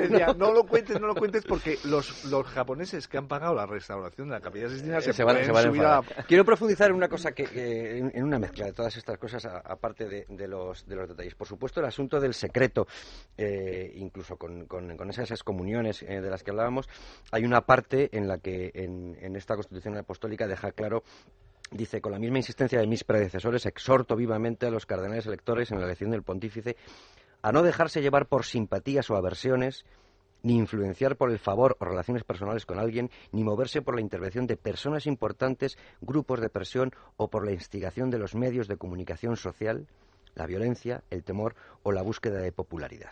Claro, cuando esto, eh, que es evidente, que es eh, no, no, a venirse a, presiones ni a pactos, yo mm, creo que también esos relatos, esos diarios de cónclaves, como, como algunos de los que reflejan, o por lo menos con unas ideas aproximadas de lo que son, que hablan de candidatos señuelos, de pactos, de decir, vamos a, a, ver que este parezca, si no, si no es el gran papa, se decía Ratzinger, o sale el gran papa o sale el gran elector de un papa, ¿no? Eh, lo que hubo con, eh, con Martini y con la prensa italiana que decía, bueno, ese es el candidato señuelo para que luego vayan. Quiero decir, si hay un juramento en el que ellos, eh, cada uno de ellos jura que va a elegir al que de verdad quiere que sea el Papa, eh, sería absolutamente contradictorio con, con un candidato señuelo, con una negociación, con un pacto. Mira, eso tiene una explicación muy clara. Durante siglos y siglos y siglos, los grandes poderes temporales el rey de España, el rey de Francia, el emperador de Austria, los grandes poderes temporales han tenido muchísima influencia en las elecciones de los papas, muchísima influencia. Ahora que los grandes poderes temporales no tienen ninguna influencia, tiene gran influencia el emperador de hoy, que es la opinión pública. Entonces, no tiene la particular que en la elección de papa haya presión. Ahora le dice la constitución que acabo de leernos que procuren evitar el influjo de los grupos de los medios de comunicación en el siglo XVIII decían que procuren evitar el influjo del emperador de Austria o del rey de España. Vamos, Felipe II llegó, nuestro Felipe II, convencido, por otra parte con cierta razón, de que él amaba a la Iglesia más que todos los papas juntos, convencido, llegó a decir que dos cosas muy simpáticas. Una, lo menos que se puede esperar de los papas es que estén de acuerdo conmigo. Y la otra cosa es que decía, no se trata de que yo veto a tal cardenal, sino que doy la lista de los seis que pueden salir. Y hay que elegir a uno de esos. Bueno, entonces, hubo una época de la historia, eh, el último fue eh, eh, a principios del siglo XX, el emperador de Austria, Francisco José de Austria, vetó al cardenal Rampolla. Y cuando al cardenal Rampolla le faltaban poquísimos votos para salir, se levantó un cardenal austriaco y dijo, en nombre del emperador, veto al, cardenal Rampolla. El cardenal Rampolla pidió la palabra para decir, mm, me parece inaceptable, pero agradezco que se me vete porque yo no deseo ser papa. Y el cardenal decano dijo, no hagan ustedes ni el menor caso del veto. Y sí hicieron caso del veto y no salió Rampolla. Salió un tal sarto del que nadie había oído hablar, que mire por dónde es San Pío X, cosa que no es Rampolla. Bueno, entonces, antes eran los poderes temporales, ahora es la opinión pública. Bueno, no puede sorprendernos que se trate de prevenir a los cardenales contra la opinión pública. Y luego, los candidatos señuelos y la cosa, miren usted, en toda votación la más sagrada del mundo o la que sea, en toda votación hay inevitablemente unos pasos, unas conversaciones, unos compromisos, alguien tiene un candidato, luego ve que no puede salir, entonces entiende que de los otros el mejor está. Eso es que es humano. Tampoco le podemos pedir que entren en el cónclave y simultáneamente todos había un viejo sistema que era la elección por aclamación. Sí, que decían todos el nombre, viva voz, viva voz. Estaba previsto, pero jamás ocurrió y ya lo han suprimido. Porque es que no tiene sentido. Lo humano, lo normal, por muy santos que sean los cardenales, que algunos habrá muy santos, por muy inteligentes, que algunos habrá muy inteligentes, y por muy amantes de la iglesia, que algunos habrá muy amantes de la iglesia, tienen que hablar, o sea, tienen que discutir, más que algunos. pero hay tácticas, hay tácticas y hasta estrategias, entonces. Pero no son, yo creo que no son estrategias. No son tácticas ni estrategias. No son ninguna de las dos cosas. Esa era mi pregunta. Hay una, bueno, perdón, hubo una entrevista al cardenal amigo aquí en el radio, en el programa de Luis Herrero, que lo explicaba muy bien. Decía que no hay que divinizar estructuras humanas. Dice, los, cardenales somos hombres. Dice, yo llamo, yo nos llamamos, hablamos, dice, simplemente porque no conocemos a quién es, cómo se llama el cardenal Menganito. Dice, y el Espíritu Santo viene pero nosotros también lo tenemos que pedir y también nos tenemos que conocer. Entonces, que tampoco hay que divinizar esto. Dice, pues claro que, pues, nos tenemos y que no somos todos amiguísimos del alma, porque muchos no nos conocemos, con otro tienes más trato personal porque coincides en esta congregación, o porque es de tu nacionalidad y te ves más en la conferencia episcopal, que hay, hay distintos motivos que te hacen que tengan más relación con otros. E, y hay un dato que a mí también me llama la atención, que hay 24 cardenales, electores, que llevan un año o menos como cardenales. Y yo sí, claro, hay noveles y, hay veteranos, claro. Y digo, llegas, yo llego nuevo a un sitio y, y, tienes, normalmente, aunque tengas una personalidad fuerte, tienes como un cierto referente. Y es cierto que te puedas guiar un poco también por cardenales que, que lleven muchos años, que sean personalidades. Entonces son elementos humanos porque son personas humanas. No olvidemos que un cardenal no deja de ser una persona por muy santa que sea, es una persona con sus virtudes y con sus defectos. A ese propósito se pueden decir dos cosas. Benito XV, el anterior Benito XVI, que no es de tan atrás, es de la Primera Guerra Mundial, llevaba menos de seis meses de cardenal cuando lo eligieron papa, cardenales que llevaban toda la vida cardenal. Pero una mm, observación de este tipo. Vamos a ver. Cardenales que estaba cantado que iban a ser papa. Pacelli, Pío XII, estaba cantado. Montini, Pablo VI, estaba cantado. Ratzinger, Benito XVI, estaba prácticamente cantado. Sí. Sin embargo, pues, todos los que más o menos tenemos una mínima dedicación al tema, lo dábamos por hecho. No estamos en, ese caso ahora, ¿no? Bueno, no, no, un momento. Nadie pensó en Roncalli, Juan XXIII. Nadie pensó en Botigua, Juan Pablo II. ¿Cuáles han sido los cardenales verdaderamente populares que han llegado a las masas, que han arrastrado multitudes detrás de ellos? Juan XXIII ellos. y Juan Pablo II. Los cuales, antes de ser papas, ¿Quién había oído hablar de un cardenal de Cracovia que no había salido el por el KGB. El KGB se había oído hablar. Bueno, bien, pero no era un cardenal popularísimo ni conocido.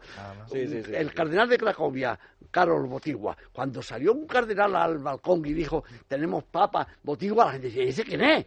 Un negro, decían. Negro. Nadie había oído hablar de, de, de los que se había oído hablar han sido excelentes papas, un Pío XII, un Pablo VI, un Benito XVI, pero no han sido los arrastramasas que fueron Juan XXIII o Juan Pablo II, perdóname la palabra arrastramasas. No, no pasa nada. Que me acabo de inventar. Está muy bien, además. Y sin embargo, no los conocía nadie. A mí me dicen que ahora ha salido de, de Papa un cardenal que no conoce a nadie y digo, pues si tenemos un Juan Pablo II, bien contento estamos. Yo creo que las presiones que se hablan, las presiones, probablemente no sean, eh, probablemente no sean para votar a alguien, sino donde puede hacer daño la opinión pública o donde puede hacer daño un medio de comunicación es en soltar informaciones falsas sobre alguien. Hay un comunicado de la Santa Sede eh, de hace en ese sentido, semanas, eh, con se salta, se, digamos, se salta y en ese sentido yo entiendo perfectamente, digamos, la reacción del cardenal O'Brien que dice, bueno, renuncio porque para no contaminar, aunque digamos no todos los cardenales son santos, pero él dice renuncia. Pero yo creo que eso es lo más cercano que hay a una interferencia de un medio de comunicación. O sea, lanzar rumores insidiosos, eh, falsificar cosas, falsificar expedientes, porque lo pueden hacer personas, lo pueden hacer, lo pueden hacer enemigos de la Iglesia de todo tipo. Es decir, bueno, hay regímenes que están en contra de la Iglesia, no tienen ningún inconveniente en pasar, en filtrar cosas que son Lo publicaba en una noticia Javier Lozano y un, comunicado íntegro de la Santa Sede le leo un párrafo y dice es deplorable que a medida que se acerca el inicio del cónclave y los cardenales electores estarán obligados en conciencia y ante Dios a expresar con plena libertad su elección se multiplica la difusión de noticias a menudo no verificadas o no verificables o incluso falsas, incluso con graves perjuicios para personas e instituciones. No, eso es un periódico. Es que, es que hay, hay periodistas, hay periodistas en Italia, que no es, no, no es, por desgracia, no es infrecuente, periodistas que se inventan se inventan entrevistas. Y además, en concreto, digamos, eh, el padre Federico Lombardi ha tenido que desmentir varias veces ya a la República que es el segundo periódico del país, o sea que no es el eh, no es un panfleto así de circulación mínima. Iba a decir ahora últimas preguntas, pero sonaba al espacio este que había en televisión española, pero pero últimas preguntas estamos nos queda muy poco tiempo y no hemos podido entrar ni siquiera en los perfiles, Javier, pero bueno, ah, tendremos, habrá tiempo. ¿Por qué no decimos que va a salir Papa el que el Espíritu Santo inspira a los cardenales? Y sí, sí, lo único que queremos conocer es eh, quién podría ser eh, inspirado. no solamente nos quedamos tranquilos, sino que además acertaremos. no, esa es la apuesta fácil. De todas maneras, para poner un aprieto incluso al Espíritu Santo inspirador, eh, en Twitter uno de nuestros lectores dice y oyentes, Javier Cisneros, pregunta si creen los expertos que el Papa que salga elegido tiene más pinta de ser un papa de transición, como se dijo de Benedicto XVI, o si buscarán algo más duradero. Pues menos mal que Benedicto XVI ha sido de transición, porque si no... Pues anda que con la que con la cantidad de doctrina que ha dado, de cosas que ha enseñado, si no llega a ser de transición, vamos... Yo creo que se refieren a un papado corto en, relación con Juan Pablo II, claro. Vamos a ver. Nada más. Papas con más edad que Benedicto XVI en el momento de su muerte Solo ha habido seis en toda la historia de la Iglesia. Que tuviese más edad de la que tiene ahora, Solo ha habido seis en toda la historia de la Iglesia. Me voy a referir a uno del siglo XVII, Clemente X. Clemente X fue elegido papa con 80 años. Todo el mundo dijo, un papa de transición, le quedan dos años. Entonces, eso no lo puede saber nadie. Entonces, ha habido papas que han sido elegidos con 60 y se han muerto con 61, y ha habido papas que han sido elegidos con 70 y han llegado a 85. Una pregunta más fácil, y que, supongo que está reflejada. Y hoy, con cómo está la medicina, eh, sí, además eso. Una, sabe. Más fácil, eh, ¿se prevé un conclave corto? Yo tengo una frase que tomadla como queráis. Venga. Los cardenales desean un conclave todo lo rápido que sea posible y todo lo lento que sea necesario. Yo no soy tan filosófico y yo diría que el cónclave será mm, más rápido si las congregaciones generales son más largas. Sí, porque a los mm, cardenales un cónclave muy largo no les gusta por lo siguiente, porque luego sale un papa diez días después, uy, menudas discusiones habrá habido, este no era candidato, ha costado muchísimo trabajo sacarlo, cuántos enemigos habrá tenido. En cambio, si el cónclave es corto, pues sale entre el aplauso. Se dice que ahora como Por tanto, hagamos en las congregaciones generales, si yo fuera cardenal, todas las conversaciones, todas las discusiones, todos los ponernos de acuerdo y, luego hagamos el conclave cortito. Eso es lo que yo haría. Se decía que soy cardenal. La iglesia es sabia y no me ha llamado a mí a ese menester. Se decía que ahora que están en Santa Marta, que están más cómodos que antes estaban en unos habitáculos, pues eso, eh, y que estaban muy incómodos y estaban deseando que terminara, pero que, ahora que están en Santa Marta, quizá están demasiado cómodos y se lo hicieron saber a Juan Pablo II y dijo, bien, a la segunda semana, tejado retráctil. el tejado que sea retráctil. Como, en, Viterbo. Exactamente. Como en Viterbo. No, pero vamos a ver, yo creo que las congregaciones generales tienen muchísimo sentido, muchísimo sentido, porque no solamente porque pueden trabajar antes, sino porque además son compatibles con otras cosas. Y el Cardenal de Madrid, el Cardenal de Colonia, el Cardenal de Boston, etcétera, tienen dos, tres, cuatro horas para hacer el, el mm, para digamos para seguir gobernando sus iglesias que eso la vida sigue no bien pues nos quedaremos con, con esa frase de don Alberto el conclave que será el, el, el 12 de marzo estaremos muy atentos a interpretar. Eh, ya se sabe que es el 12 de, el 12 de marzo. El 12 de marzo. Así que a partir del 12 por lo menos nuestros oyentes sabrán interpretar algunas cosas más. No nos pondremos nerviosos con el color de la fumata porque tienen que sonar las campanas. Entonces, aunque con tanta química nueva. Y claro, pero sin tañer de campanas, aunque salga blanco, no, no hay júbilo alguno. no, eso no está dicho en ningún sitio, lo del taller de campana. Eso fue que... eso lo metió el Monseñor Marini. Eh, pero, hombre, se supone que lo hará. Es, es, un apoyo simbólico. Bueno, sí, seguro. Y, a lo mejor invitan... Eh, eh, han anunciado incluso que va a haber dos estufas ya para hacer pruebas de dos colores etcétera. Pero eso es lo de menos. En, tota-, en cualquier caso, va a ser un alegrón. Yo me acuerdo estar allí en la Plaza San Pedro y, y cuando dijo, tenemos papa, y la gente gritó y le daba exactamente igual, que fuera. Y eso es, eso es lo, es lo que es increíble de la Iglesia Católica. Que es que dice, se pone ahí y dice, y todos detrás. Y de hecho empezaron a aplaudir cuando oyeron el, Y las campanas tiene el inconveniente que mira que se vuelven a elegir al decano otra vez. Y entonces, y, se lo olvidan. Al decano que está dentro. Porque el decano que está afuera, que es el decano, que es Sodano, como tiene Hombre, es que, que, tuviera que ser Ratzinger el que llamara, el que tenía que tocar las campanas. Ahora tuvo mala suerte. Eso, tuvo mala suerte. El cardenal decano actualmente tiene 85 años. Sí, sí. Se queda fuera del. El segundo de a bordo, el vicedecano, digamos, también pasa al 80, se queda fuera. El tercero, del, en orden de antigüedad y de dignidad, es el que va a presidir el conclave una vez que cierren las puertas. Ahora mismo está dirigiendo la congregación Sodano, con sus 85 años. pero cuando se cierre el conclave es el tercero, el tercero que no tiene 80, que es rey. Entonces, el cónclave lo va a presidir rey. Y cuando elijan a uno, el que le va a preguntar a ese uno, ¿aceptas el papado? Va a ser rey salvo que Racing era el que tenía que preguntárselo al que eligiera y que fue el elegido y se tuvo que preguntar otro. Exactamente. Si eligieran a Rey, tendría que aparecer tercera. Nunca se sabe. ¿Para qué vamos a hacer pronósticos?